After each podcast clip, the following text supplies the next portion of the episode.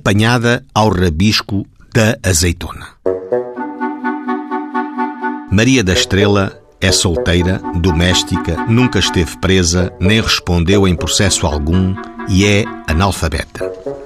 Perante o senhor juiz, confessou que é verdade ter apanhado metade da quantidade da azeitona que lhe foi apreendida e que se encontra num cesto que com ela veio para juízo.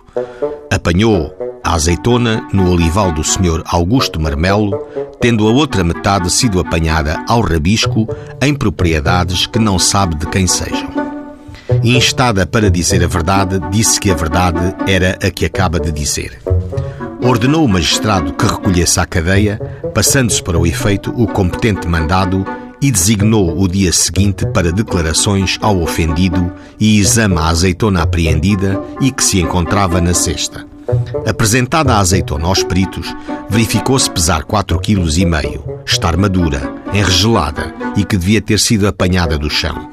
Toda a azeitona do cesto avaliada em 3 escudos e 10 centavos.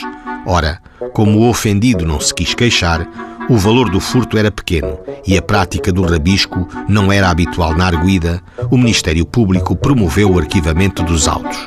Porém, a Maria da Estrela, durante uma noite, viu as estrelas aos quadradinhos.